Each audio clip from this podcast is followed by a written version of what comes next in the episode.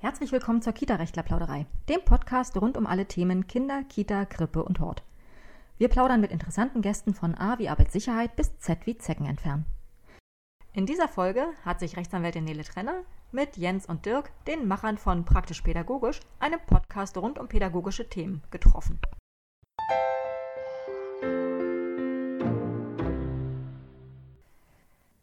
Willkommen zu einer neuen Folge der Kita-Rechtler-Plauderei. Nach der äh, doch etwas längeren Sommerpause sitze ich heute in unserem Hamburger Büro und freue mich über zwei Gäste. Äh, zwei Pädagogen, beziehungsweise äh, teilweise angehende Pädagogen, ähm, Dirk Fiebelkorn und Jens Eichert. Eichert, Dankeschön. Ähm, willkommen. Hallo, vielen Dank für die Einladung. Sehr gerne. Äh, ihr, darauf gekommen sind wir, weil ihr jetzt auch mit einem Podcast gestartet seid, aber ich würde erstmal gerne anfangen damit, wer ihr seid und äh, ich habe es ja gerade schon gesagt, Pädagogen und teilweise äh, so angehende Pädagogen. Äh, insofern wollt ihr vielleicht einfach erstmal anfangen, euch kurz vorzustellen. Gerne. Dann starte ich einfach. Also der Fiebelkorn, ähm, äh, ich arbeite hauptsächlich, also ich bin Erzieher, arbeite hauptsächlich im Hortebereich ähm, mit so einer guten halben Stelle, kann man sagen. Ähm, und ganz viel im Genderbereich, ganz besonders so Jungenpädagogik. Also bin da Referent für und, und bilde dafür fort. Bin auch, also ich arbeite in einem Hort in der AWO in Stormarn, das ist hier Landkreis in Schleswig-Holstein, ganz im Norden. Und ähm, bin da auch dann zusätzlich für den Landkreis äh, komplett für die Einrichtung zuständig, so für Jungpädagogik und so weiter. Und ansonsten auch freiberuflich tätig und da geht es vom Elternabend über Schulentwicklungstage bis hin zu Lehrerfortbildung an der Uni. Ähm, was haben wir noch? Ja, ich gehe direkt mit den Jungen auch in die Aktion. Also äh, ich kämpfe dann zum Beispiel auch mit denen in die Turnhalle und und ich, und. Ich habe teilweise gelesen, genau, da werden wir bestimmt gleich nochmal richtig intensiv mhm. drauf eingehen, aber das klingt jedenfalls nach einem vollen Tagespensum. Das auf jeden Fall und sehr abwechslungsreich und äh, ja, zusätzlich noch Vater und äh, Ehemann, also Vater zweier Kinder, Junge, ein Mädchen, ein Junge. Ähm, ja, also der Tag ist voll auf jeden Fall. Schön. Ja, ich bin halt der angehende Erzieher, bin verheiratet, 40 Jahre alt, habe zwei Kinder, zwei Jungs, 10 und 13 Jahre alt und bin eigentlich die meiste Zeit meines Lebens Maler und Lackierer gewesen, habe dann 2015 aus gesundheitlichen Gründen damit aufhören müssen und habe dann eine etwas längere Durststrecke gehabt, weil ich nicht so richtig wusste, in welche Richtung das gehen soll. Ich wusste schon immer, dass ich eine soziale Ader habe, dass ich mich gerne mit, mit Menschen beschäftigt habe jeglicher Form, konnte sowohl mit jungen als auch mit, mit alten Leuten klarkommen, mit denen kommunizieren und überhaupt Kommunikation war für mich immer ganz wichtig, was aber in meinem ja, alten Beruf eher eine nebensächliche Rolle gespielt hat. Und wie es dann letztlich dazu kam, dass ich jetzt in die Erzieherausbildung gekommen bin, kann ich gar nicht so richtig sagen. Das, äh, ähm, es klingt so, als hätte es auch guter Altenpfleger werden können, theoretisch. Ähm, nee, das nicht, das wusste ich schon. Also es ist, sagen wir, der, der springende Punkt war dann, dass ich ein Praktikum gemacht habe in einem Kindergarten Segeberg und gemerkt habe plötzlich so, wie, das ist jetzt Arbeit hier so und das war einfach äh, toll. Natürlich im Praktikum ist es immer noch was anderes, aber ich habe da schon gemerkt, dass ich mich da zu Hause gefühlt habe und wohlgefühlt habe, weil da konnte ich so sein, wie ich bin und ja, dann habe ich irgendwann ja den Dirk mal kennengelernt vor einigen Jahren in der, in der Grundschule, als er ein, ein Seminar, einen Workshop da gehalten hat. Mhm. Und dann irgendwie sind wir da in Kontakt geblieben. Also es hat mich inspiriert, was er da gemacht hat. Und dann hat sich das so Stück für Stück entwickelt, dass wir den Podcast jetzt angefangen haben. Und ja, glücklicherweise hat sich das dann so ergeben, dass wir heute hier sitzen. Ja. So, und in dem Podcast, genau, da äh, seid ihr jetzt gerade ganz frisch vor, ich weiß nicht, drei Tagen, glaube ich, gestartet vor ja, vier Tagen? drei, vier Tagen, genau. genau. Ähm, habt natürlich gleich eine Hand, nicht eine Handvoll, drei oder vier Episoden online gestellt, mhm. ähm, weil man muss ja vorbereitet sein. Genau. Ähm, aber ihr habt äh, sozusagen, ihr, ihr, nehmt euch immer ein Thema vor und dann besprecht ihr das Thema und äh, tauscht euch eure Ansichten dazu aus? Ja, das ist so im Grunde das Grundkonzept, bisher zumindest. Also äh, ja, dass wir uns tatsächlich ein Grundthema rausnehmen und dann natürlich jeder bereitet sich so ein bisschen drauf vor, aber nicht zusammen, weil sonst ist dieser mhm. Moment weg, so, mhm. ist die Überraschung so ein bisschen weg. Also ich weiß dann auch nicht, was Jens dann irgendwie dazu sagt. Ich kann es mir nur vorstellen. Und das äh, ja, ist dann der Spaß dran, zu gucken, wo geht man hin. Ähm, und uns war auch von Anfang an wichtig, dass also wie wir das Ganze aufbauen. Also es gibt ja viele Möglichkeiten, man hätte das jetzt auch sehr theoretisch machen können mhm. und dann wirklich auch die ganzen Unter, äh, Unterthemen und so weiter und das alles sehr strukturell machen können. Uns war aber auch wichtig, dass der Podcast ähm, nicht nur Informationen bietet, sondern eben auch so ein Gefühl von Feierabend-Podcast. Also deswegen kommen wir auch Bisher ist das so geplant, freitags immer raus, dass man uns so nach dem Wochen oder vom Wochenende so ein bisschen hören kann. Mhm. Ähm, kann man natürlich trotzdem selber entscheiden. Aber so, dass, ne, dass man, man dann. Kann halt auch Montagmorgen. Die, genau, geht auch, mhm. ausnahmsweise. Mhm. Ähm, aber dass das auch ein bisschen lockerer ist und dass es auch äh, ja, ein kleiner Entertainment-Faktor dabei mhm. ist, weil wir eben auch nicht nur ähm, Fachleute ansprechen möchten, sondern eben auch Eltern oder alle, die sich mit den Themen äh, beschäftigen. Mhm. Und da wollen wir einen möglichst einfachen Zugang äh, finden, ohne dass es platt wird. Und ich hoffe, das gelingt uns. So mhm. versuchen unser Bestes.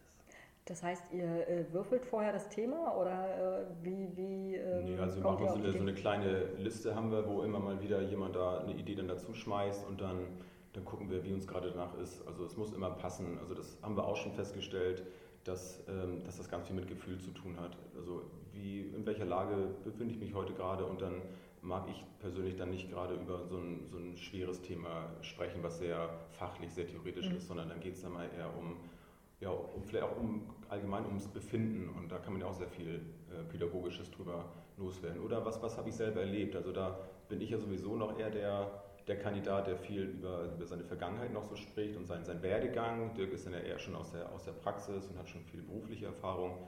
Das bringe ich jetzt noch nicht so mit, aber, und das ist auch, glaube ich, das das Interessante und auch dieser, dieser Mehrwert, den das Ganze bringt, dass wir uns da ganz gut ergänzen, dass, dass Dirk so aus seiner Erfahrung berichtet und ich aus meinem, so könnte ich mir das vorstellen oder so, mhm. so handle ich jetzt schon, ohne dass ich das fachliche Hintergrundwissen habe. Oder so wäre mal, ja genau, so stelle ich mir vor, dass es so ideal für mich wäre genau. und äh, auch für die Kinder möglicherweise sein könnte. Ne? Ja. Soll das dann auch in den Hauptbereich gehen bei dir? Oder? Ich weiß es ehrlich gesagt nicht. Also ich bin sehr sehr auch an, an äh, den Eltern immer interessiert. Das habe ich auch im Praktikum gemerkt. Bin jetzt im ersten Lehrjahr und habe jetzt gerade so ein zehnwöchiges Praktikum im Kindergarten hinter mir gehabt und habe gemerkt, dass ich immer wieder gerne mich dann auch mit den Eltern unterhalten habe, wenn es da irgendwelche Probleme gab und äh, wurde dann auch mal gefragt, Mensch, wie sehe ich denn das? Also das mache ich schon sehr gerne und ich könnte mir auch vorstellen, dass das in, in diesem Bereich dann gehen kann. Mhm. Auf jeden Fall brauche ich Abwechslung, das, das ist wichtig. Also ich möchte mich da nicht irgendwo auf einen Bereich festlegen, so, ja. Mhm. Das ist so momentan bei mir der Stand. Also ich bin ja noch völlig offen. Zwei Jahre habe ich ja noch, um mich da entscheiden zu Ja, ich überlege gerade, wie, wie Abwechslung funktioniert. Ich meine, äh, klar, wenn man eine halbe Stelle so und äh, den Rest äh, ja. sich äh, quasi selbst gestaltet, dann geht das natürlich. Äh, aber ansonsten hat man natürlich irgendwie seinen, seinen Arbeitgeber, seinen Träger, wo man ist und kann dann äh, vielleicht wechseln von Elementar zu Krippenbereich oder andersrum. oder eben auch in den Hortbereich, ne? aber ich, ich frage mich gerade, wo man da äh, für seinen Alltag genügend Abwechslung reinkriegen kann. Aber, äh also ich finde, das, das hat mich damals ja schon inspiriert, so wie Dirk das eben macht, dass er ein, ein Grunderwerb quasi dann hat im Hort, mhm. aber dann darüber hinaus noch seine Freiheiten hat über seine Projekte, die er mit, mit seinen Jungs verstehen macht, dass er darüber auch die Freiheiten hat, das zu tun, wie er, er das möchte mhm. und sowas sowas brauche ich einfach auch. Und ich hoffe, dass mir das irgendwie gelingt, sowas umzusetzen. Mhm. Oder sich bis dahin noch was ganz anderes entwickelt hat und ich vielleicht auch gar nicht irgendwo äh, in eine Angestelltenfunktion gehen muss. Ich weiß es nicht. Keine mhm. Ahnung. Also Selber einen Träger aufmachen. Wie auch immer. Ja. Oder mit dem Podcast durch die Decke gehen. genau. Auch eine Möglichkeit. Ja, das Haupt, Hauptwert. Das, ja, ja. Nee, also das, äh, das ist halt so meins. Und wenn das in der Geschwindigkeit, wie sich das momentan entwickelt, wenn das so weitergeht, dann bin ich da auch ganz guter Dinge, mhm. dass sich das alles, alles ergibt. Okay. Wieso, wieso in, wel, in, welcher Geschwindigkeit entwickelt es sich gerade? Also seit, seitdem ich die Ausbildung angefangen habe, hat sich für mich ganz viel verändert, indem ich viel positiver denke, weil ich mich selber jetzt so nehmen kann, wie ich bin. Ich muss mich nicht mehr verstellen, sondern ich kann das, was mich ausmacht, meine Stärken kann ich ausleben. Mhm. Und diese ganzen Erfahrungen, die ich so gemacht habe, all, all das möchte ich gerne weitergeben, was für mich auch so ein Antrieb war, diesen Podcast zu machen, dass ich das weitergeben kann, weil, weil ich merke, wow, also das ist gar nicht so schwer. Also ich habe mich ja noch ein paar Monate vorher total hilflos gefühlt, mhm. weil ich nicht mhm. wusste, wie soll es weitergehen mhm. als Familienvater ohne Job und das war schon nicht einfach. Und, und, plötzlich hat sich so ein ganz großer Horizont für mich da ergeben und ja, da, das meine ich mit der Veränderung. Also ich, ich bin gerade guter Dinge, dass sich das ergibt und das war ich vorher nicht. Ähm, Familienvater und äh, ähm, Horizonte und so weiter, ähm, wenn man eine Familie ernähren muss äh, und jetzt plötzlich mal in die Erzieherausbildung einsteigt, äh, die ja irgendwie schlecht bis gar nicht finanziert wird, dann ist das auch erstmal ein schwieriges Thema, oder? Ja, absolut. Also ich habe es dann lange Zeit versucht, über, über eine Umschulung zu schaffen. Das wurde mir dann verwehrt. Das ist noch so ein Prozess, der ist noch nicht ganz durch. Also es wurde mir dann ähm, von Kliniken, also es ging mir wirklich ganz schlecht, mhm. äh, wurde mir das alles attestiert, dass das ähm, absolut Sinn macht, dass ich mit dem alten Beruf nicht arbeiten kann aber es wurde mir dann immer verwehrt. Es wurde immer gesagt, nehmen Sie Medikamente und gehen Sie wieder in den alten Beruf zurück. Super. Das wird schon. Die nächsten 30 Jahre, ja. Genau. Ganz genau. Das ist auch eine krasse Aussage. Ne? Ja, nehmen Sie mal also Medikamente also, und dann wird das. Das habe ich sowieso schriftlich, ja. ja. Und das habe ich aber nicht so akzeptiert. Ich habe gedacht, das kann nicht mein Weg sein und habe mich davon dann frei gemacht und geguckt, wie kann ich es anderweitig machen und mache das jetzt über Aufstiegs-BAföG. Das funktioniert soweit auch ganz gut jetzt. Muss man halt immer wieder dann neu beantragen, aber auch da bin ich voller Hoffnung, dass das so, so durchgeht und mhm. auch da, wenn es da hakt irgendwo, ich würde jetzt einen Weg finden. Also da bin ich mittlerweile so selbstbewusst, ja, dass Wenn man erstmal drin schon. ist und es einem Spaß ja. macht und man das machen möchte. Ich weiß eben wofür und ich ja. habe meine Stärken da erkannt und das möchte ich ausleben und da hält mich dann so schnell auch jetzt nichts mehr auf. Und wenn ich dazu noch was sagen darf, also ich kriege das ja immer mit, so, ich äh, kannte ihn ja auch schon, wo er noch nicht äh, so in den, so den Entschluss gefasst hat, so jetzt äh, breite ich mich mal aus im sozialen Bereich und es macht total Spaß zu sehen, wie er dann merkt, welche Kompetenzen er da alle hat. Und ähm, bei unserem ersten Gespräch, habe ich dir auch schon mal gesagt, hat, hat man das schon gemerkt.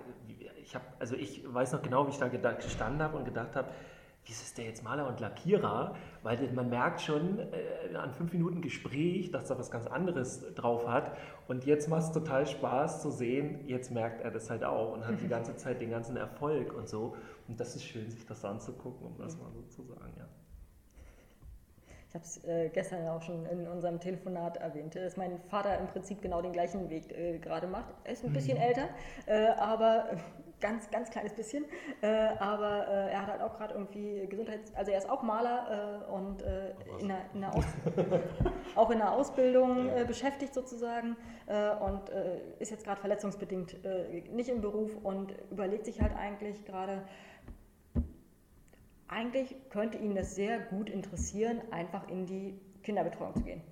Nun steht er mehr oder weniger kurz vor der Rente. Also es wäre jetzt mhm. tatsächlich so eine Dreijahresausbildung, um dann noch ein Jahr als Erzieher zu arbeiten. Aber vielleicht macht sein Arbeitgeber, der auch in diesem Bereich tätig ist, das ja mit. Äh, insofern ja. ähm, total, fand ja. ich total lustig, dass es so eine, so eine Parallelen gibt.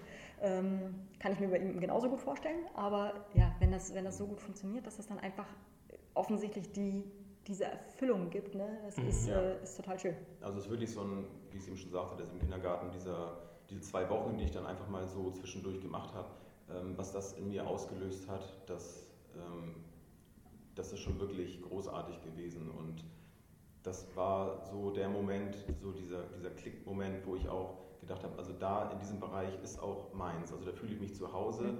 da habe ich meine Kompetenzen, da, da fühle ich mich sicher auch das ist immer so ein Thema gewesen, warum ich mich dann unwohl gefühlt habe, weil, weil ich mir alles immer sehr hart erarbeiten musste, mhm. was ich an fachlichen Kompetenzen mhm. jetzt so leisten musste. Und jetzt, äh, es fliegt mir förmlich zu. Also ich war auch in der Schule nicht, nicht die hellste Leuchte und das hat sich jetzt auch komplett gewendet, weil, weil ich einfach Lust habe. Also das mhm. Wissen kriecht, kriecht in mich rein. Natürlich muss ich auch dafür lernen, also das will ich gar nicht, so einfach ist es nicht. Aber es ist was absolut anderes. Und das, was ich vorher in der Theorie immer so dachte, was ich dann, wir haben uns gerade eben in der Bahnhof darüber unterhalten, so, wo, wo ich früher darüber geschrieben habe, wo ich darüber geredet habe, das ist jetzt präsent und da kann ich, kann ich jetzt mit arbeiten. Und ich habe es eben auch selber am eigenen Leibe erlebt und weiß jetzt, wovon ich spreche. Und es ist nicht so, so die, die Welt ist schön, du musst daran glauben. Also, nee, sondern also ich habe das jetzt halt in Angriff genommen, habe das umgesetzt mhm. und habe da die Erfahrung gemacht.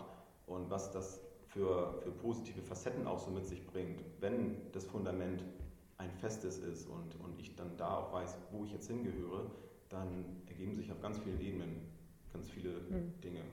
Und das ist, das ist wirklich schön. Und wenn ich damit jetzt auch ein bisschen was nach außen tragen kann, ist das, ja, ist das für mich noch eine zusätzliche Erfüllung. Hm. Ja. Macht ihr neben dem Podcast noch andere Sachen schon zusammen auf pädagogischer Ebene? Oder äh, ist im Moment ja. Ne? Spieleabend? ja, ja eher, eher, nee, eher privat. Ne? Ja. ja. Nee, also da ist gar nicht so viel. Das ist jetzt so unser erstes großes. Vorher war es auch so ein bisschen, ähm, dann hat man mal ein Interview gemacht, äh, Video-Interview und so. Ja.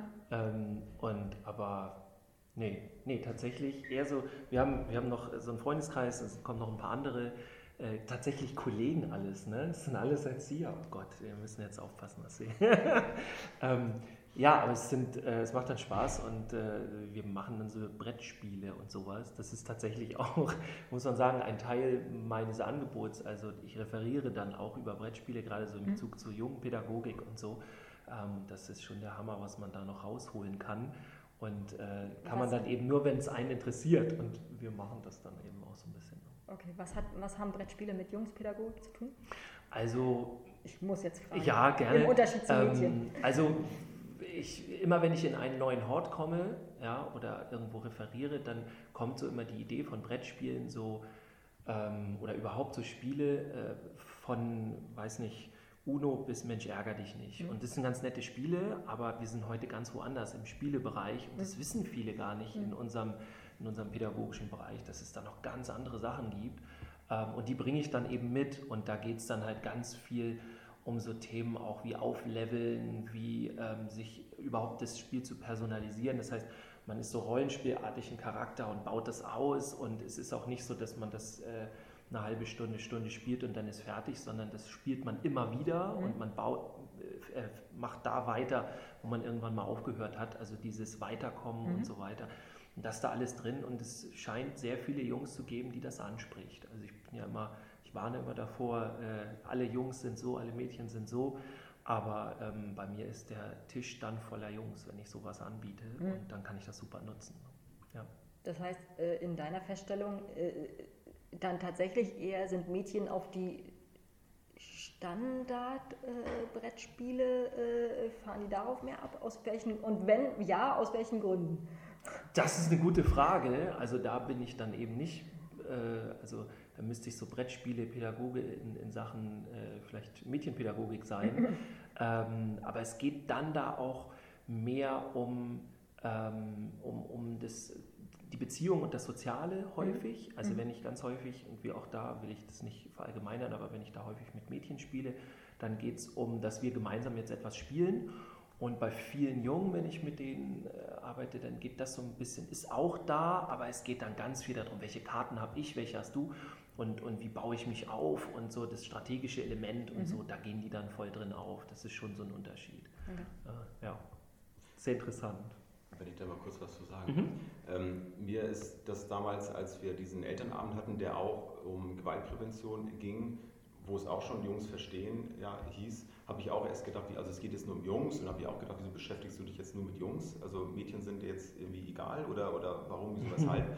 ähm, das äh, hat sich dann aber für mich dann bestätigt, dass das eben nicht so ist, sondern dass es ja eher darum ging, dass Jungs in solchen Bereichen eher manchmal vernachlässigt werden mhm. oder dass da nicht so genau hingeguckt wird, welche Bedürfnisse die haben, weil die dann eher gerade in der Schule sicher, ne, benimm dich mal, mach mal nicht so wild, das habe ich auch selber durchgemacht, war dann eher so der Clown und hatte immer viel Spaß und nachher immer weniger und ich glaube, das, das ist auch äh, etwas Schönes, wo ich auch denke, ja, da kann man wirklich mehr für, für Jungs dann auch tun. Und bei Spielen wirkt sich das dann ja ganz sicherlich auch aus. Also das merke ich bei meinen Jungs ja auch. Also da auch was zu finden, so was, was den, den Reiz eines Smartphones nochmal wieder so zurück auf den, auf den Tisch dann holt, an, ans Spielbrett, so da, da gibt es ja viele Möglichkeiten. Mhm. Und ähm, vielleicht hättest du es noch erwähnt, aber Dirk entwickelt ja selber auch mal Spiele. Ja. Da haben wir auch viel Spaß dran, kann richtig coole Figuren zeichnen und macht das alles selber.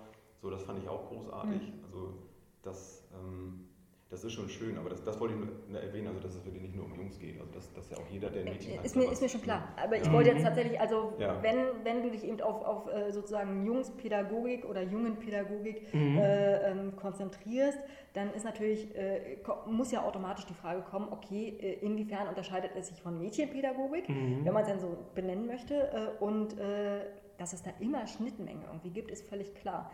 Aber offensichtlich gibt es dann eben, äh, haben Jungs wenigstens zeitweise andere Bedürfnisse, wie sie angesprochen werden oder wie man, was man ihnen bieten muss als Mädchen. Ja, viele, also wenn man da auch wieder so Querschnittmengen Na nimmt. klar.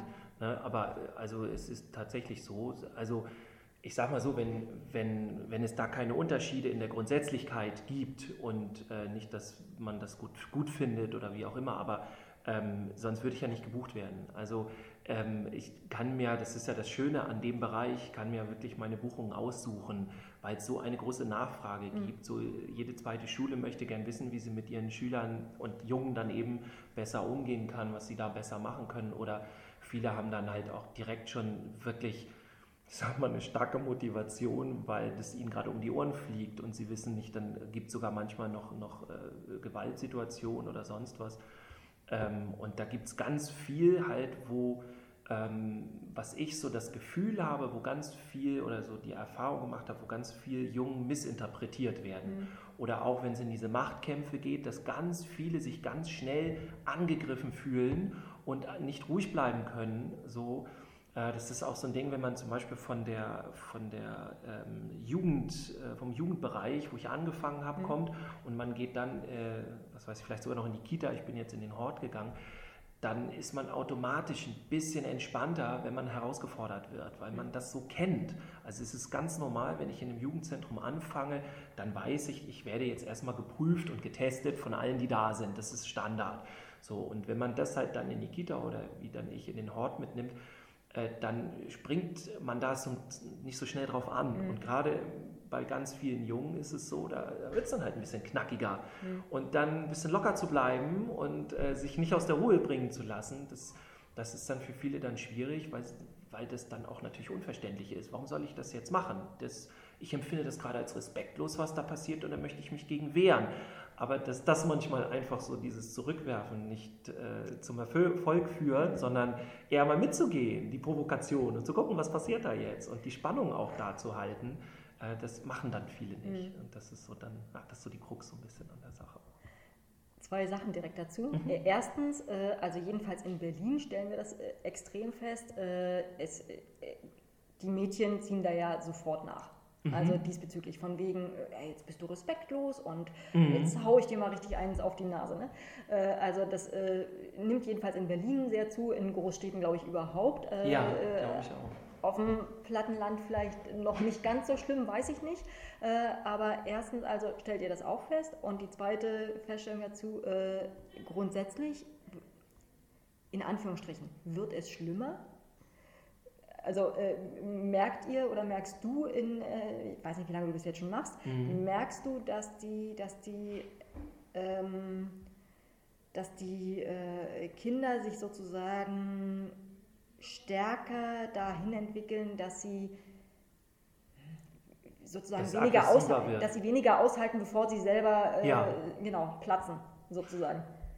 Also das, ich, ich finde das, äh, also es gibt so ein schönes Pendant dazu in, in der Medienwelt. Also mit diesem, äh, wo wir sagen, okay, jetzt gibt es viel mehr Messerstecher und Gewaltverbrechen und sowas. Das glaube ich ja Und nicht. genau. Die Statistiken und sprechen ja auch absolut Richtig, dagegen. Ja. genau das ist es nämlich. Und viele denken, oh Gott, das wird alles schlimmer. Mhm. Also was ich so kenne, ist, dass die, diese Qualität, also dieses, da liegt einer unten und man tritt nochmal nach, das Mhm. gab es, glaube ich, früher nicht. Aber insgesamt, die Häufigkeit geht so zurück, was das Mhm. angeht. Was dieses respektlose Verhalten angeht, kann ich mir das schon vorstellen. Ich bin nun nicht schon überall in, in Deutschland oder so gewesen, aber ähm, ich glaube auch gerade, dass es einen Unterschied zwischen, zwischen Großstadt und, ähm, und, und Land gibt. Auf dem Land, äh, auch gerade in Kitas, ist auch häufig noch eine andere Stimmung, als Mhm. jetzt, wenn ich in, in, zum Beispiel in Hamburg in der Stadt bin. Nicht grundsätzlich, aber ganz häufig. Ähm, Und ich glaube, dass es uns insgesamt einfach auch an Fachkräften fehlt, die damit umgehen können. Mhm. Mhm. Früher war die Problemlösung, sage ich mal, augenscheinlich einfacher. Da hat man auf den Tisch gehauen und hat gesagt, so geht das hier nicht. Solange und du deine Füße genau, unter Tisch stellst. Genau diese Attitude, ja, dieses, diese Herangehensweise. Und dann war auch häufig Schicht im Schacht, weil äh, irgendwann ging es dann ja sogar nach körperliche Strafen und was weiß ich, was es früher noch gab. Gibt es ja zum Glück heute nicht mehr. Und heute muss man sich tatsächlich in solchen Situationen, wie ich auch eben meinte, schon behaupten. Also man darf sich dann eben nicht als Pädagoge die Wurst vom Brot nehmen lassen und so. Und das ist dann häufig sehr schwer, wenn man eben nicht, äh, ja, wenn man nicht auf den Tisch haut und sagt, so jetzt sind wir alle still hier, sondern man ist eher daran interessiert, nicht an der Stille, sondern daran rauszufinden, was ist hier eigentlich das Problem. Mhm. Das wollte man früher eigentlich nicht wissen. Ich übertreibe jetzt, ne? Ähm, sondern da ging es dann nur darum, jetzt ist mal Ruhe im Kasten und ich sage das jetzt so und ich spreche ein Machtwort. Ähm, und heute geht es dann eher darum, hey, was ist denn, was ist denn hier das Problem gerade? Und das, glaube ich, äh, dazu braucht man aber einen gefestigten Charakter, um dem gegenüber zu mhm. stehen. Und das gibt es heute immer weniger und vor allem, es ist ja auch nicht so, muss man ganz klar sagen, dass unsere Branche so dick bezahlt wird, dass Leute sagen, okay, den Stress gebe ich mir und äh, das mache ich jetzt und ich lasse mich jetzt auch noch ganz viel weiterbilden und so weiter. Ähm, also ich glaube, da hapert es dann sehr. Es ist zum Beispiel, habe ich mich gestern erst mit jemandem unterhalten, äh, eine Kollegin, die kennt ähm, die ähm, Schulsysteme so in Dänemark mhm. und da ist es wohl üblich, ich kann jetzt nur sagen, was sie gesagt hat, aber da ist in jedem Klassenraum eine Fachkraft für die Wissensvermittlung und eine für das Soziale. Mhm. Im Augenblick haben wir eigentlich äh, so eine Fachkraft, die für die Wissensvermittlung da ist und die soll jetzt nebenbei auch noch das Soziale machen. Und da sehen wir einfach, das funktioniert nicht. Mhm. Naja, aber da müssen, müssen wir auch mehr Geld bezahlen ne? und das wollen wir nicht um es mal so platt zu sagen. Nee, stimmt, ist ja ist leider überhaupt nicht platt. Also es ist genau die Krux an der ganzen Sache, ja. worum es ja jetzt auch die ganze Zeit geht. Ne? Ja. Also irgendwie müssen die Fachkräfte, äh, die ja schon die Ausbildung irgendwie stemmen, äh, ja. im Prinzip ohne Geld, äh, dann, dann, müssen wir sie doch wenigstens hinterher so bezahlen, dass sie den Job gerne machen und sich angemessen gewürdigt fühlen. Ne? Äh, es ist eben nicht nur ein Broterwerb, sondern man muss ja, also man will ja auch irgendwie Werte vermitteln und muss dafür, naja, also was bringt mich dazu, morgens aufzustehen? Genau. Natürlich nicht nur das Geld, aber wenn, aber das, das, wenn das, ja Geld, wenn das Geld nicht stimmt, dann habe ich ja, noch mehr Probleme, mich mit dem Rest auseinandersetzen ja, zu müssen. Ja. Ne? Also ich habe ja meistens auch noch eine Familie dann und wenn ich mir dann die ganze Zeit Gedanken machen muss, ne, wie, wie will ich die Familie ernähren, dann bin ich auch nicht so fit in meinem Job. So, dann habe ich ganz andere Probleme im Kopf. Und das ist das eher. Es, also es, wir würden schon damit anfangen, wenn endlich, ich sage jetzt mal die Politik, ja, das ist sehr, nebulös, aber wenn wirklich jetzt einfach mal der, der Beruf äh, auch bezahlt wird, also ne, wenn, wenn die Ausbildung wirklich vergütet wird und da sind wir ja noch nicht. Also da ist dann nun leider so, dass viele Jugendliche oder Jungerwachsene sich überlegen, was mache ich denn jetzt mal? Ah, okay, da, als Erzieher kriege ich schon von Anfang an gar kein Geld, dann suche ich mir doch lieber was anderes und dann brauchen wir uns auch nicht wundern, wenn das, äh, wenn das dann da nicht funktioniert. Ja. Mhm. Okay, aus der politischen Richtung wieder zurück. ähm, Du hast gerade gesagt, ähm, dass man den, den Erziehern sozusagen auch so ein bisschen äh, aufzeigen muss, äh, wie sie auf solche Situationen, auf solche äh, nahenden oder drohenden Eskalationen, wie man darauf reagiert. Ähm, ähm, ich nehme an, das ist auch Teil deiner Arbeit, was du ihnen zeigst, oder sind deine Seminare tatsächlich eher auf die Kinder ausgerichtet? Nee, auch auf Erzieher, ne? Ja, also meine Seminare sind im Grunde sogar immer auf den ausgerichtet, der mich bucht. Also ich kenne, ja, okay. das kann man jetzt so sagen, aber ich kenne auch viele, die einfach dann hinkommen und die ihr Thema abspulen im weitesten Sinne. Ich äh, habe dann auch mein Thema mit, ich habe dann auch meine, also Themen und dann mein, meine Agenda für den Tag mit, aber ich habe auch schon häufig mindestens die Hälfte an dem Tag davon einfach weggeschmissen so und habe direkt darauf reagiert, was dann die Fachkräfte brauchen. Mhm. Das heißt, ich bin im Grunde dafür da, um die Fachkräfte fort weiterzubringen. So. Ich bin dann, keine Ahnung, so einen Freitag, einen ganzen Freitag da in, in, in, in der Einrichtung, in der Kita oder in der Schule, Schulentwicklungstag. Und mein Ziel ist es, dass die dann Montag mit den Schülern anders umgehen können, weil sie einfach dann mehr wissen, dass sie sich gewappneter fühlen, dass sie mehr Verständnis für die einzelnen Situationen haben und auch viel mehr machen können. Und da ist mir die Nachhaltigkeit unheimlich wichtig. Mhm. Also ich komme nicht nur gerne irgendwie dann in, in die Einrichtung und mache dann ein bisschen was und gehe dann wieder, sondern ähm, ich freue mich dann, dass ich halt, ich hole mir auch im Nachhinein dann Wochen, Monate später nochmal Feedback und ähm, freue mich dann, dass das wirklich immer nachhaltig ist. Also dass dann viele sagen, das hat mir geholfen und ich bin dann auch sehr konkret. Also ich bin, glaube ich, auch einer der wenigen, weiß ja nicht, ob sich das jetzt mittlerweile geändert hat, aber ich mache auch hypothetische Fallbesprechungen dann mhm. mit denen. Das machen ganz viele nicht. Ähm, ich finde auch nicht, dass man immer dann diese Fälle löst, aber die sehen, wo meine Haltung ist. Mhm. Ich habe zum Beispiel auch seit, einem, knappen, seit einem knappen Jahr, ähm, frage ich bei jeder Fortbildung ab, ähm, wie man lernt, also wie die lernen, die dann da eben da sind, Referendare oder wie auch immer. Und ich habe früher mal gedacht, ähm, dass fast alle so in diesen Strukturen lernen. Das heißt, so wie zum Beispiel unsere Bücher geschrieben mhm. wurden und dass diese ganzen Sachen, dass die wichtig sind, die paukt man dann quasi wie früher in der Schule und dann weiß man das alles und Tatsache ist, also ich kann jetzt ja nur meine äh, Statistiken sagen, aber dass das höchstens ein Viertel so macht und die anderen drei Viertel, ähm, die lernen über meine Haltung. Das heißt, die gucken sich meine Haltung an, wie arbeite ich mit Kindern, wie bin ich drauf, was, was habe ich für Ansichten? Und dann können Sie überlegen, ob Sie sich davon was übernehmen oder ob Sie dann sagen, nee, das ist nicht meins, wie er das macht, das passt nicht zu mir. Mhm. Also die lernen in diese Richtung. Und deswegen mache ich gerne mit denen auch solche Fallbesprechungen, weil die dann einfach merken, wie bin ich drauf, womit habe ich Erfolg. Mhm. Und dann gucken die halt, okay, können sie sich das so umformen oder nicht? Oder müssen wir dann gemeinsam für die eine andere Möglichkeit finden? Geht ja nicht nur darum, dass meine Art dann äh, immer so passt. Mhm. Ja wenn es ums Lernen geht äh, und diese Art des Lernens, dann ist natürlich dieses, äh, man geht in die Schule und hat dann irgendwie zwischendurch Praxisphasen so ein bisschen äh, schwierig, weil dann hat man einen relativ kurzen Zeitraum, wo man äh, sich angucken kann, wie andere so eine Situation lösen, oder? Ähm, also es komprimiert natürlich, weil sich das dann im Praktikum natürlich dann überwiegend dann abspielt. Andererseits spielen wir in der Schule ja auch Szenen durch, mhm. Äh, machen so kleine Gruppenspiele dann, mhm. in denen wir sowas dann vor der Klasse dann äh, durchspielen und besprechen das dann. Also da nimmt man natürlich auch ein bisschen was mit. Ist natürlich immer was anderes, als wenn man direkt mit einem Kind oder einem Erwachsenen zu tun hat, den man nicht kennt. Aber es ist ein Teil davon. Ich habe natürlich auch aufgrund meines Alters und, und meines äh, Vaterseins natürlich einen, einen Vorteil mhm. gegenüber manch anderen, der noch ein bisschen jünger ist. Aber das, das Praktische, also das nehme ich auch so mit. Also es geht da ganz viel um, um Beziehungen, um, um das Erleben mit den anderen Menschen zusammen. Das kann ein Buch nicht leisten. Ich nehme für mich dann auch nur die Dinge aus den Büchern wirklich fest auf, wo ich merke, also das passt auch zu meiner Einstellung. Mhm.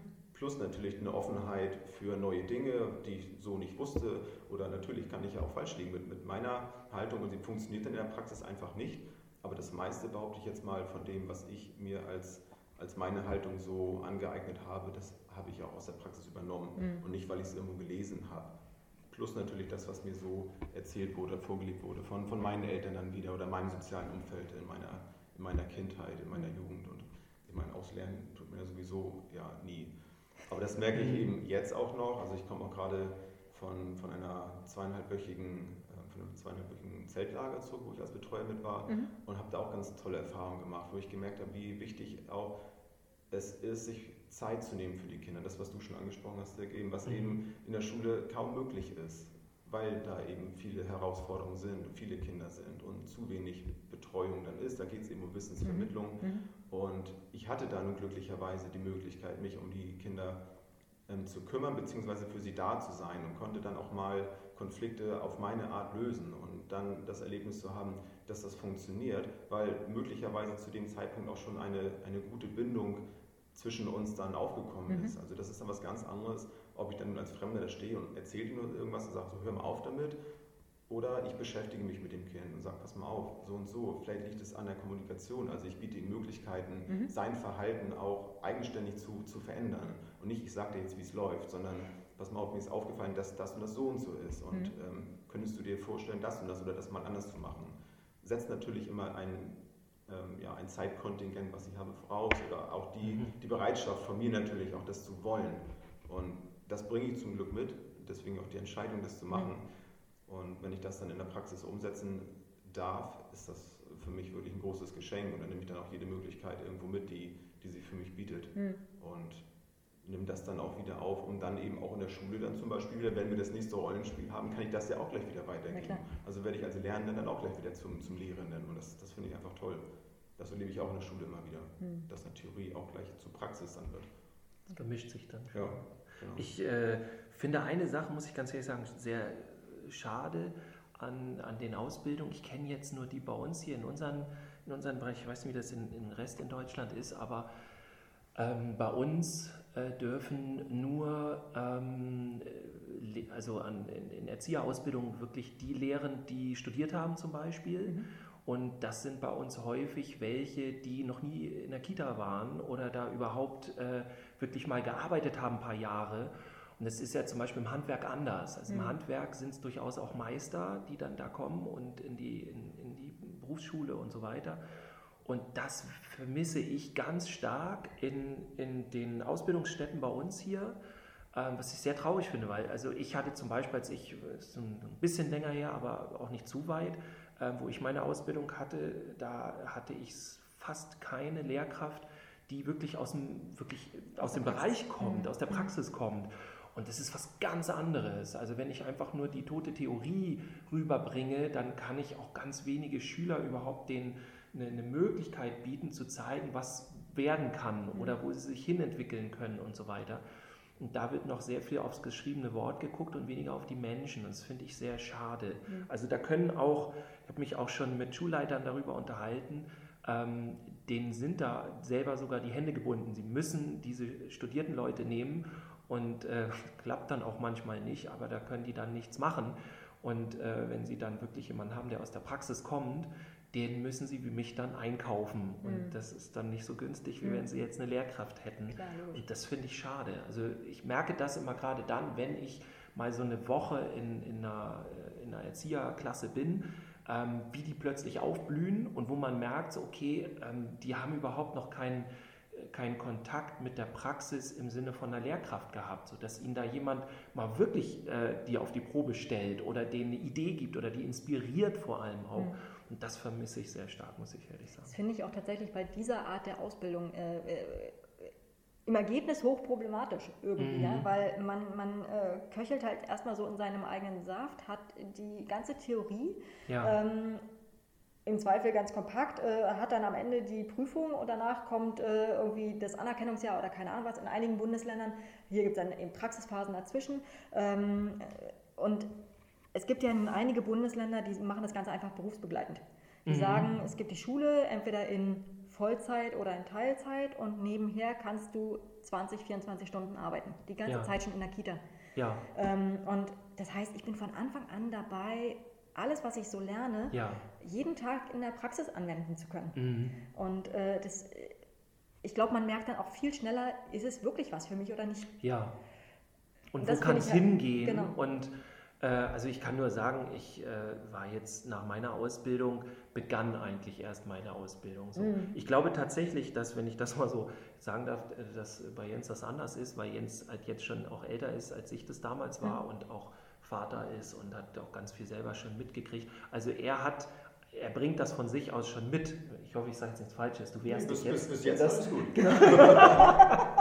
Genau. und es gibt aber viele, die dann, was weiß ich, Anfang 20 sind oder so, die eben das noch nicht haben oder diese Erfahrung gemacht haben, weil einige Dinge, die theoretisch, die funktionieren so nicht oder ähm, sie sind zu theoretisch und nachher der Weg, den man dann macht in der Einrichtung mit den Kindern zusammen, ist dann nachher ein anderer. Und das geht nur, wenn man selber entweder schon die Lebenserfahrung mitbringt oder dann jemanden hat, der einen da begleitet und einem dann eben diese Ideen gibt, die eben nicht nur theoretisch sind. Und das finde ich aber auch noch ganz wichtig. Also nicht, dass man denkt, ich bin jetzt gegen die Theorie, ohne die Theorie geht nichts. Also das ist, das, das ist ja das Fundament mhm. so des Ganzen. Aber äh, ja, mir fehlt dann eben das Menschliche, die, dieses, ja, dieses, diese Vorbildfunktion, dieses Leben einfach in dem Ganzen. Andererseits das Einzige, wo ich jetzt ein ganz bisschen vielleicht nicht unbedingt widersprechen möchte, aber ergänzen möchte, was, was so ein, ein wirklich Neuanfang von einem jungen Menschen dann in einer Kita also an Vorteil mitbringt, ist das, das Verspielte noch. Also das genießen Kinder, glaube ich, auch, dass da jetzt jemand kommt, der eben noch nicht so pädagogisch und noch nicht so theoretisch vielleicht auch denkt, sondern da auch noch äh, ein Stück weit Kind dann ist. Was nicht heißt, dass ich das nicht auch noch sein kann, aber es ist schon was anderes. Also da habe ich auch Unterschiede gesehen. Oder das ist eine Praktikantin dann noch gewesen, die dann mit in der Sandkiste sitzt und mit Leidenschaft dann damit buddelt und so. Das, das kann ich zwar auch, aber ich bin da dann mit einer anderen Leidenschaft mhm. dabei. Ich, mhm. ich tue es dann eher aus dem Beschäftigungsgrund und nicht, weil ich jetzt so richtig Bock habe, hier eine Sandburg zu bauen. Ja, also, das, hat so das hätte ich jetzt nicht gedacht. Das, das hat also, glaube ich, auch seine Vor- und Nachteile. Grundsätzlich stimme ich dir aber auf jeden Fall zu, ähm, dass, dass das ähm, ja, so ist, wie du gesagt hast. Und der einzige Vorteil, den ich auch in der nicht vorhandenen Ausbildungsvergütung ähm, äh, nicht so, den ich dann noch sehe, ist, dass es wirklich überwiegend dann Menschen tun, die, die das wirklich wollen. Die sind wirklich ja. genau. So, die dann das, diese Hürde dann ähm, eben nicht als, als Hürde sehen, sondern sagen, okay, oder ja, ich springe drüber und ich mache es trotzdem, weil ich es will. Mhm. So, das, das ist so das, wo ich denke, okay, das ist so der ja, einzige Vorteil, ne, dass man ja. schon mal einen ganzen... Aber das ist natürlich auch gleich wieder so, ein, so ein Nachteil, der, der daraus folgt, weil äh, wenn die sich schon dadurch quälen, dann müssen wir ihnen auch hinterher nichts Gutes tun. Ja, Ne? Ja, dieser dieser Gedankengang könnte da so aus der, aus der Malausbildung, da war es eben so, dass haben viele gemeint, ja, ich muss ja irgendwas machen, eine Male kannst du immer noch werden. So, Ausbildungsvergütung war jetzt auch nicht so schlecht. Ähm, und das ist dann aber irgendwie, weiß ich nicht, dann sitzen da welche, die, die sitzen um ihre Zeit, da machen das irgendwie und das ist ganz furchtbar. Und so, ich wüsste jetzt bei uns in der Klasse niemanden, wo ich das Gefühl habe, so, hm. der nichts zu suchen. Der macht das nur wegen des Geldes hier. genau. Der will später ein reicher Erzieher genau. werden. Moment. Ja. ähm, ihr habt euch kennengelernt bei irgendeinem Elternabend, als du auch was über Jungspädagogik mhm. erzählt hast. Okay. Das heißt, genau, äh, äh, da ging es tatsächlich äh, sozusagen, du wolltest den Eltern sagen, wie sie mit ihren Jungs umgehen oder war es direkt so, so eine Veranstaltung, wo ihr, äh, wo, äh, wo die Jungs mit dabei waren? Oder? Nee, es war Gewaltprävention. Ach, Gewaltprävention. Mhm. Okay. In der Grundschule, ich glaube, da war unser Großer in der ersten Klasse, kann das sein, zweite Klasse, mhm. so, also schon ein paar Jahre her, fünf, ja. fünf, sechs Jahre dürfte das jetzt her sein. Und das war für die Eltern, das war jetzt ohne Kinder, das fand abends statt, mhm. aber eben auch so mit, mit Praxiserfahrung, so ein bisschen mit, ich glaube, Tonmatte hatten wir, glaube ich, auch liegen und haben so ein bisschen, bisschen was ausprobiert, meine ich, so was Körperkontakt angeht, bin ich mir jetzt nicht mehr ganz sicher. Das könnte sein, es könnte auch, auch eine Kombinationsgeschichte sein, das war jetzt, ja. jetzt tatsächlich schon her. Also es gibt ja so Standard-Elternabende, mhm. so, ne? und das war auf jeden Fall auch dabei. Ähm, und dann gibt es auch Aktionen. Also ich mache auch äh, zum Beispiel Vater-Sohn oder Mutter-Sohn-Kämpfen, äh, so einen Kampftag, um einfach mal zu erklären, so äh, das Kämpfen nicht das ist, was wir mal denken, so dass es ist, so mit Gewalt und so gleich, mhm. so ganz schriftlich. Und das hat gar nichts mit Gewalt zu tun. Eher im Gegenteil, es wirkt dann gewaltpräventiv, wenn man es richtig macht. Und ich glaube, das war auch so ein bisschen das Thema des Ganzen. Und ja, auch da, also ich baue das halt immer wirklich so auch auf, auch Elternabende. Ähm, man muss sagen, also es kommen immer so 80 Prozent ungefähr oder 70, 80 Prozent die gleichen Interessen und Fragen. Mhm. Also ganz viel mit Machtkämpfe, ganz viel auch mit Kämpfen an sich oder mit Kriegsspiele, wenn man sie so nennen will und, und, und. Also alles so ein bisschen in die Richtung. Es gibt aber auch dann immer wieder ganz neue und andere Fragen. Ähm, und ich mache dann tatsächlich die Elternabende so, dass ich keine Agenda oder sowas vorbereite, sondern ähm, mittlerweile ist es so, dass die Eltern selber die Themen wählen und dann gehen wir die durch. Und ich mache auch Elternabende niemals so, pass mal auf, jetzt erkläre ich euch mal, wie das hier läuft. So, und ihr hört mal schön alle zu und ich bin hier der, der einen Plan hat. Ich glaube dann, also ich hätte als Vater dann gar keine Lust mehr, so, was will er denn jetzt da mir irgendwie einen erzählen? Sondern ähm, für mich sind das dann in dem Moment tatsächlich auch die Fachleute, weil wenn, also die, ich will ja mit denen als Partner zusammenarbeiten. Mhm dass die weiterkommen. Und das ist ja mein Grund. Es geht ja nicht darum, irgendwie denen jetzt ein schlechtes Gewissen zu machen, so pass mal auf, was ihr jetzt alles falsch macht oder so, sondern ich will denen ja helfen, dann, dass sie Erfolg haben mehr mit dem, mhm. was sie da tun. Mhm. Und man darf auch nie vergessen, also alle, die kommen, sind ja immer die, die ein Grundinteresse mitbringen und das ist eigentlich schon der größte Schritt so.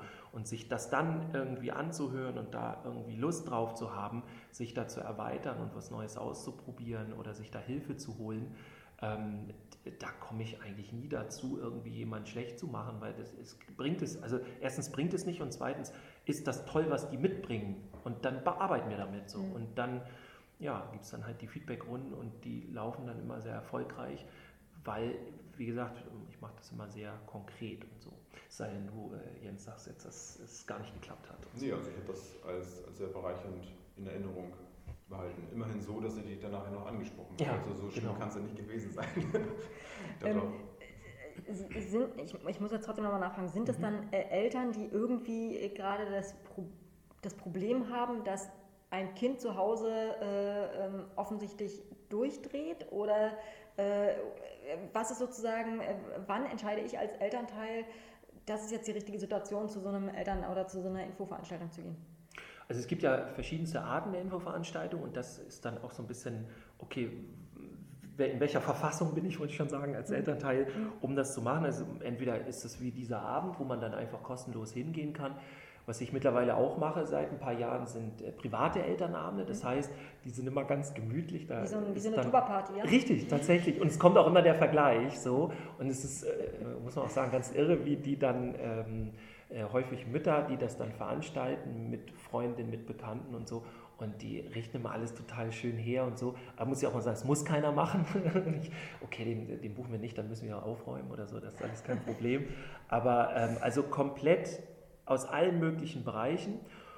Und leider ist es häufig so, dass das Interesse dann meistens kommt, wenn es wirklich eine Problematik gibt. Mhm. Wenn es so heißt, okay, wir haben jetzt hier eine Problematik von irgendwie Gewalt oder ich komme nicht mehr an das Kind ran oder warum macht der das oder das ist so laut und so anstrengend und so weiter.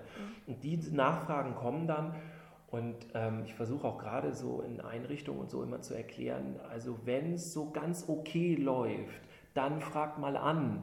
Weil wenn es nicht mehr läuft, dann wird es teuer, weil meistens komme ich dann nicht einmal, sondern. Das ist genau das Gleiche, was wir auch immer sagen ja, als Rechtsanwälte. Stimmt, kann ich mir gut vorstellen. Kommt doch bitte, wenn sich ein Problem auftut und dann ja. können wir das vorher lösen. Ja. Weil wenn ihr erstmal selber rumköchelt, ja. dann ist es hinterher so richtig teuer, weil dann ja. gibt es die Klagen. Ja, ja, genau. Da muss man erstmal auch überhaupt rausfinden, wahrscheinlich. Mhm. Das ist dann bei mir auch so. Was ist hier jetzt eigentlich der, der Stand und wie ist das? Genau, also ist im Grunde das gleiche Konzept. Ähm, ja, aber die kommen dann an, sowohl Eltern als auch Fachkräfte und so weiter, Schulen ganz viel, ähm, die dann halt nachfragen, gerade so diese Schulentwicklungstage ganz mhm. häufig. Ähm, wir möchten mal irgendwas mit unseren Jungs machen und dann geht es eben los.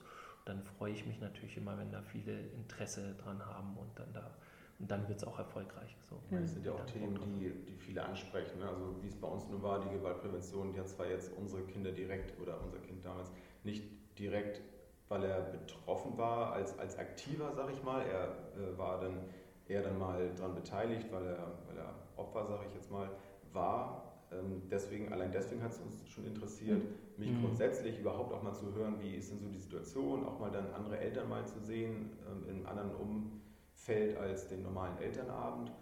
Und grundsätzlich ist es dann da ja auch, oder oft ist es dann ja auch wirklich die Prävention derer, die darunter leiden müssen, weil die die dies ausführen, da fehlen dann oft dann auch die, die Eltern, mhm. leider. Also es mhm. hat dann ja auch immer ja. Gründe. Ich will jetzt keines da mit, mit angreifen, aber irgendwo muss ich es dann doch mal aussprechen. Also mhm. es ist dann doch oft so, ob das nun irgendwelche Aktionstage sind, so, wo, wo, es um Hilfe geht. Also man sieht eigentlich immer die gleichen Leute. Mhm. So, und ähm, das ist halt schade. Und wenn man dann schon nicht an die rankommt, mit denen man sich eigentlich wirklich mal unterhalten müsste, so dann wenigstens die stärken, die, mhm. die es irgendwo aushalten müssen. So, also es, das fand ich so an dem Abend, das habe ich auf jeden Fall auch so mitgenommen, dass ich da mit einem Mehrwert rausgegangen bin, dass ich gesagt habe, okay, dies und das und jenes, das habe ich so ganz anders gesehen. So wie ich immer sage, dass Gewalt und Kämpfen und so, dass das zwei verschiedene Schuhe sind. Mhm. Das habe ich so mhm. vorher noch nicht so strikt auseinandergehalten, sondern es war immer so, ja, hier, nee, du darfst nicht aufeinander hier schießen oder, oder kämpfen, das ist immer irgendwie Gewalt. Aber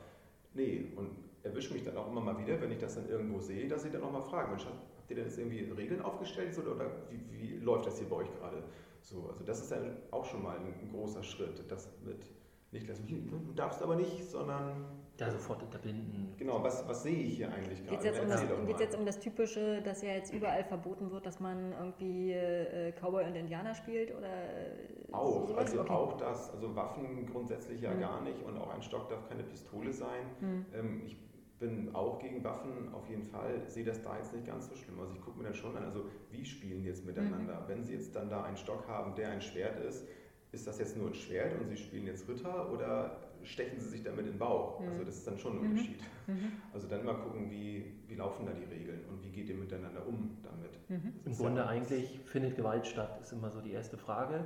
Und ganz häufig bei diesen Schießspielen, wo die sich dann gegenseitig abschießen, wenn die sich in dem Rollenspiel verabredet haben, findet tatsächlich keine Gewalt statt. Also mhm. die haben sich ja so abgesprochen. Und man darf auch nicht denken, irgendwie, dass wenn man, also viele denken ja, sie müssten das jetzt verbieten. Und ich habe damit schlechte Erfahrungen gemacht, weil das ist ja nur eine Auswirkung des Ganzen. Mhm. Die hören ja nicht auf, diese Idee davon zu haben. Und die haben ja irgendwas. Die haben ja irgendeinen Grund, warum sie sich jetzt überlegen, ey, ich, ich, ich mache jetzt dieses Rollenspiel, das macht mir Spaß. Mhm. Und wenn man jetzt einfach das unterbindet, also damit löst man ja das Problem nicht, sondern man versteckt es dann noch mehr. So. Mhm. Und das kommt ganz häufig. Also ich äh, fange dann auch an, so provokante Aussagen zu machen wie, also ich bin Pazifist und als Pazifist bringe ich selbstverständlich jedem Kind, das will, Kämpfen bei. Das ist meine Pflicht. Wenn ich das nicht tue, bin ich kein, ich übertreibe jetzt völlig, ne? ich bin jetzt kein Pädagoge dann, weil ich dann, ich muss dann das Risiko auf mich nehmen, Gewalt nicht verhindert zu haben. Das ist jetzt sehr kompliziert und komplex. Ich Im, im Grunde, genau, ich mache es mal einfacher. Ähm, es geht im Grunde darum, dass wenn man, äh, wenn Kinder kämpfen möchten, dann gibt es gar keinen Grund, zumindest erstmal, vielleicht im Einzelnen, aber erstmal gibt es gar keinen Grund, denen das zu verwehren. Im Gegenteil, es ist meine pädagogische Pflicht, denen das dann beizubringen. Ob ich das nun an einem Kollegen oder eine Kollegin abgebe, oder das ist auch okay, es muss ja nicht ich als Person machen, aber ich muss da, mich darum kümmern, dass die das lernen. Und beim Kämpfen lernen geht es nicht darum, irgendwelche Tricks zu lernen oder so, um den anderen zu besiegen, sondern es geht um Empathie, es geht um das Verständnis miteinander, um äh, dieses ganze Soziale und Respekt dieses sich genau den Respekt und, und sich auch gegenseitig so mal richtig zu spüren, auch körperlich so. Ne? Das brauchen, die, brauchen wir Menschen überhaupt und die Kinder dann eben ganz doll. Und das verwehren wir denen dann, weil wir im Kopf haben, dieses Kämpfen hätte was mit Gewalt zu tun. Mhm. Das hat ja nur dann was mit Gewalt zu tun, wenn wir es ihnen nicht richtig zeigen. Mhm. Und das ist auch ein Grund, warum ich dann ganz viel gebucht werde in eben Schulen und so weiter mit einem Konzept, das nennt sich Kampfesspiele. Ähm, das ist von Josef Riederle. Das ist schon ein sehr altes Konzept und damit sehr, sehr gereift. Also ähm, dem, ich kann es nur empfehlen, also auch diese Fortbildung, die Weiterbildung zu machen und so weiter, dass man es eben anbieten kann als mit, mit Jungen, dass man das selber machen kann.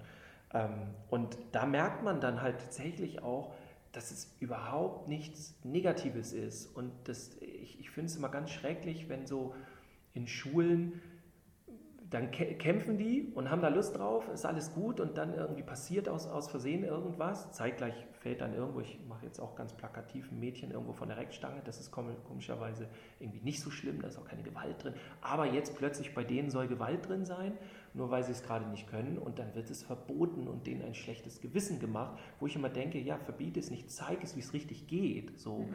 Ich, ich sage ja auch nicht Kindern, die irgendwie nur Schimpfwörter benutzen, du darfst heute nicht mehr sprechen, sondern ich bringe denen das dann bei. Ich sage denen, okay, ey, guck mal, das sind, das geht nicht, das ist respektlos, aber rede bitte anders mit mir, rede mhm. aber weiter und hör nicht auf damit. Mhm. Und das können viele halt nicht verstehen, weil auch für viele Menschen, die ich bisher auch getroffen habe, ist erstmal dieses Kämpfen etwas Überflüssiges, mhm. etwas, was wir nicht brauchen. Mhm. Und da muss ich ganz klar widersprechen, weil wenn die Kinder zu mir ankommen und kämpfen wollen, dann brauchen wir das. So, mhm. und dann müssen wir uns dem annehmen. Und was ich aber völlig verstehen kann, ist, dass viele eben keine Idee davon haben, wie man damit umgeht und was da jetzt schlimm dran ist und was nicht schlimm dran ist und wo die Gewalt ist und wie man die Gewalt da rauskriegt und wie man auch vor allem total äh, damit reflektieren kann. Also man kann super arbeiten damit. Und da bin ich auch niemals jemandem böse, äh, der sagt so, nee, das äh, mache ich nicht, bis der dann bei mir war, sich das anhören musste oder sich angehört hat. Ähm, und wenn er das dann immer noch sagt, dann kann ich nichts machen, so, dann mhm. kann ich nicht weiterhelfen. Aber dann ist es in der Regel so, ah, okay, jetzt habe ich es verstanden, mhm. jetzt macht es Sinn. Ich erkläre es dann natürlich auch noch länger und wir probieren es auch aus tatsächlich. Ja, und dann kommen dann so Aussagen von, weiß nicht, letztens hat eine Kollegin, äh, war ich an einem Gymnasium, die hat gesagt, äh, war dann auf der Matte und hat alle runtergeschubst und hat super Spaß gehabt und so und hat gesagt, also Kämpfen ist überhaupt nicht meins, aber das fand ich jetzt richtig gut. Da habe ich gesagt, ja, also das ist Kämpfen, so herzlich mhm. willkommen, so quasi. Und aber respektvoll und miteinander. Genau was für mich da hängen geblieben ist, damals was Gewalt angeht, dass, egal ob es nun körperlich ist oder verbal, dass Gewalt halt dann Gewalt ist, wenn der andere mit, mit der Sache, die ihm entgegengebracht wird, nicht einverstanden ist. Mhm. Und das hat das für mich in einem ganz kurzen Satz erklärt. Mhm. Also da konnte ich mit umgehen. Das, das brauche ich auch mal. Ich brauche es dann auch mal eher einfach, um das auch umsetzen zu können, gerade wenn die Dinge neu sind. Aber das habe ich für mich so mitgenommen. Wenn ich jetzt irgendwo drauf gucke, dass irgendwas ist, gucke ich erstmal, okay, was ist denn los, wenn die sich denn streiten? Also ist da gerade etwas vorgefallen, womit der andere nicht einverstanden mhm. war? Oder ist das jetzt nur aus einem, wie du schon sagst, aus einem gegenseitigen Einvernehmen irgendwo so ein Kampf mhm. halt gewesen und da ist was passiert? So, dann, dann weint er vielleicht einer, aber der weint nicht, weil er jetzt sauer auf den anderen ist, sondern weil ihm vielleicht irgendwas wehtut. So, ist auch nicht schön, aber das ist dann halt so, das mhm. gehört dann dazu. Mhm. Und, und da war das Verbal dann auch gleich mit drin. Und das war für mich eigentlich eine schöne Erklärung. Also ja, das klingt, klingt so, so äh, so einfach, aber mhm. ist es dann letztlich auch. Ja. Also Gewalt ist, wenn ich nicht mehr einverstanden bin. Punkt. Egal, was es ist. Ja. So. ja geht auch verbal, ja. Ja. ja. Genau. Also, also, gerade da und da ist das, das ging mir vorhin noch so durch den Kopf, als es darum ging, ist das schlimmer geworden. So, und da habe ich so das Gefühl, dass es im, im, eher im Bereich des Verbalen da kaum noch Hemmungen gibt. Also im Körperlichen so, das, das mag sein, das kann ich auch nicht jetzt äh, verifizieren, ob das jetzt so ist. Äh, da hoffe ich dann, dass die Experten das alles wissen. Aber so im Verbalen, was ich so merke, da sind eher weniger Hemmungen, da wird eher mal losgeschossen und, und runtergemacht und da sind sich viele, glaube ich, nicht im Klaren drüber, dass das vielleicht manchmal sogar noch schwerwiegender ist als, ja. als ein Schlag auf den Arm oder ein Tritt gegen das Schienbein. Jemand da so systematisch verbal fertig zu machen, weiß ich nicht. Also das und dann ist ja das Interessante, und da geht es dann eben auch ganz häufig darum, finde ich, dass man dann den Kindern oder Jugendlichen oder wem auch immer, die dann eben verbal so, so respektlos werden und alles, dass man so, so, so äh, unfair negativ oder so, also man will die dann bestrafen oder was auch immer und versteht gar nicht, ja natürlich darf der das jetzt nicht. Also der darf mich nicht beschimpfen oder jemand anderes oder so, der darf nicht respektlos sein. Das sage ich dem natürlich auch. Da gibt es No-Go für. So. Das, äh, das ist ganz klar. Trotzdem muss ich dem doch jetzt unterstützen. Und diesen, diesen Wurf kriegen viele nicht hin. Viele denken, Unterstützen im Sinne von äh, zeigen, wie es richtig geht? Genau, und, und den, weil der macht das ja nicht, weil er da einfach Bock drauf hat, sondern der hat vielleicht irgendwie seinen, seinen sozialen, ne, seine Beziehung zu den anderen verloren. Der fühlt sich alleine oder der, dem geht es ja schlecht. So, das macht ja keiner, ich habe jetzt mal Lust, alle anderen zu ärgern, sondern ich habe ja nur ein, Pro oder ich habe ein Problem und deswegen fange ich an. Und viele wollen dann eben diese Kinder irgendwie bestrafen oder schleudern dem irgendwie irgendwas Negatives entgegen, was auch immer, verbal oder sonst wie, oder mit Strafen wird dann teilweise noch gearbeitet, wo ich dann denke, ja, natürlich ist es nicht gut, was das Kind da macht. Und natürlich gibt es äh, da, äh, ja, also das, das kann das nicht einfach machen, was es will und so, das ist klar, die Regeln müssen eingehalten werden. Aber damit kann ich das Kind doch nicht alleine lassen. Jetzt beginnt doch eigentlich meine Arbeit und jetzt darf ich mich nicht davon abhalten lassen, dass mir das irgendwie nicht gefällt, was der macht, sondern jetzt bin ich gefordert. So. Ich glaube, es gibt so einen schönen Satz, ich kriege ihn wahrscheinlich nicht ganz zusammen, aber ähm, also der geht über Liebe, das ist jetzt, geht, wir reden ja gerade eher über Erziehung, aber der geht so, ähm, kann ja auch mit Liebe zu Genau, kann auch mit Liebe manchmal, gibt's manchmal. manchmal auch. Genau, also liebe mich dann, wenn ich es am wenigsten verdient habe. So. Mhm. Und darum geht es halt letztendlich mhm. so. Und wenn man denen dann weiterhilft und denen dann andere Handlungsmöglichkeiten gibt, so das ist im Grunde so das. Ja, auch Kommunikation so, möchte ja gelernt ja. sein. Ne? Auch, auch, das ist ja ein großer Bestandteil meiner Ausbildung. Und das Thema so gewaltfreie Kommunikation, das hat mich auf jeden Fall sehr inspiriert, mich damit zu beschäftigen, wo ich auch gemerkt habe, dass ich da Defizite hatte, also da das überhaupt zu erkennen, also was löse ich mit meinen Worten aus. Mhm. Und das ist ein ganz wunderbares Werkzeug auch, um mit Kindern zu arbeiten. Das habe ich auch in dieser, diesen zweieinhalb Wochen gemerkt. Also das war, ist nur so, klingt auch so einfach, aber einer Gruppe, einer Zeltgruppe dann zu sagen, also Mensch Leute, also ihr, ihr wollt, glaube ich, alle das Gleiche, ihr drückt euch nur anders aus. Es ist ein Kommunikationsproblem. Und die waren aufmerksam. Ich war selbst überrascht und die, die wollten das. Die wollten was darüber wissen. Also viele. Wie alt waren die? Ähm, so zwischen 12 und, und 17. Also gerade das komplizierte Alter, ja? ja, ja. Hätte ich jetzt bei jedem Alter gesagt, ne? Aber ja, aber auch, aber auch total spannend und die wollen ja auch ganz viel wissen. Mhm. Und ähm, da war ich halt überrascht und haben wir abends dann so ein paar Mal so Reflexionsrunden gemacht. Mhm. Haben mal von ihrem Tag erzählt und wie sie sich so fühlen mhm. und waren auch sehr also sie haben sehr schnell gelernt. Also wenn dann, also sie haben auch untereinander aufgepasst und das fand ich so schön. Ich mhm. möchte mich da ja gar nicht einmischen. Mhm. Ich möchte ja nur ähm, anschieben, sage ich mal. Und sie sollen es ja selber dann auch umsetzen können.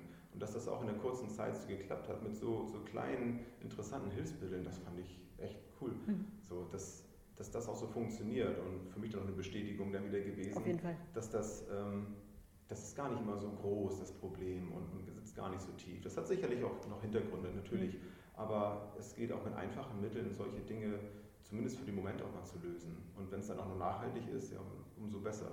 Also ja. bleibt ja oft was hängen. Ja. Also, ja.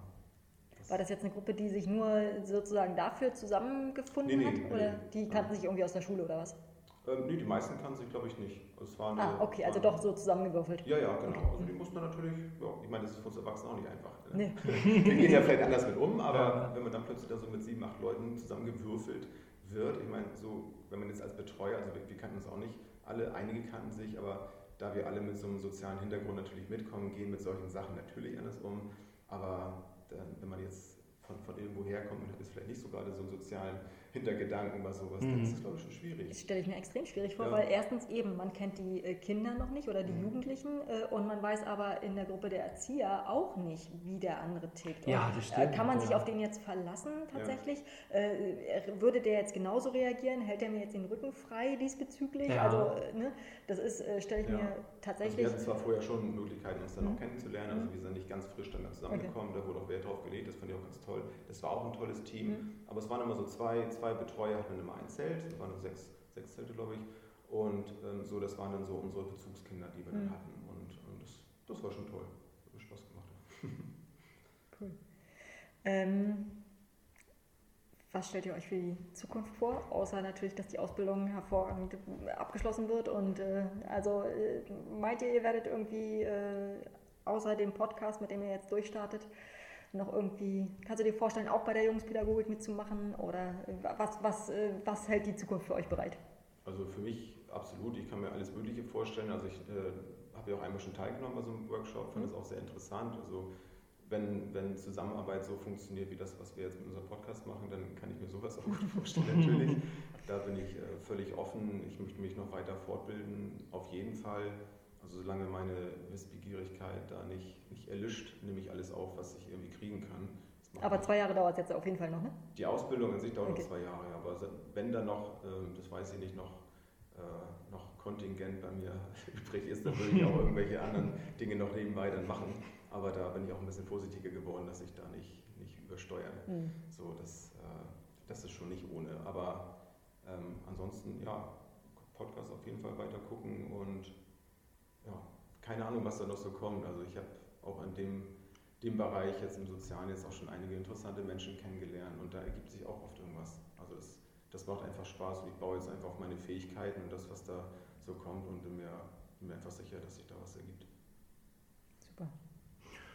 Ja, bei mir hoffe ich, äh, oder was heißt hoffe ich, also es geht gerade so alles weiter, ähm, also mit, äh, mit dem Hort auch, wo ich jetzt bin. Ich gehe gerade äh, zwei Stunden runter äh, um ein bisschen mehr Zeit noch für andere Sachen zu haben. Und äh, ansonsten ja, ganz viel Jungenpädagogik auch, also als Referent, dann ganz viele wieder Schulen stehen wieder an und so und äh, Kitas. Ähm, ich denke mal auch in, in der Uni in Flensburg, also mit der arbeite ich zusammen, das, das wird noch ausgebaut und so. Und ich bin ja auch in der Landesarbeitsgemeinschaft in Schleswig-Holstein, die die Jungenpädagogik da voranbringt und wir bilden dann auch fort, also das wird es dann wohl auch wieder geben, den dritten Durchgang, glaube ich, insgesamt jetzt ähm, wo wir dann weiterbilden, also solche Sachen. Und äh, ja, auf jeden Fall den Podcast, wo ich auch gespannt bin, wo, wo, wo, der uns so hinbringt und so und was da alles noch so passiert. Ähm, ja, ansonsten so die typischen Sachen mit Jungs kämpfen. ja, da ich, ich glaube, halt, wir haben, wir haben genau. die ganze Zeit noch nicht gesagt, wie euer Podcast heißt, oder? Ich glaube nicht. Er heißt auf jeden Fall praktisch-pädagogisch. Ne? Stimmt, Oder? So, das hätten wir jetzt mal. Genau, das ist ganz wir, wichtig. Wir werden es auch unten unterschreiben. Genau, man sieht, wir sind voll die Medienprofis.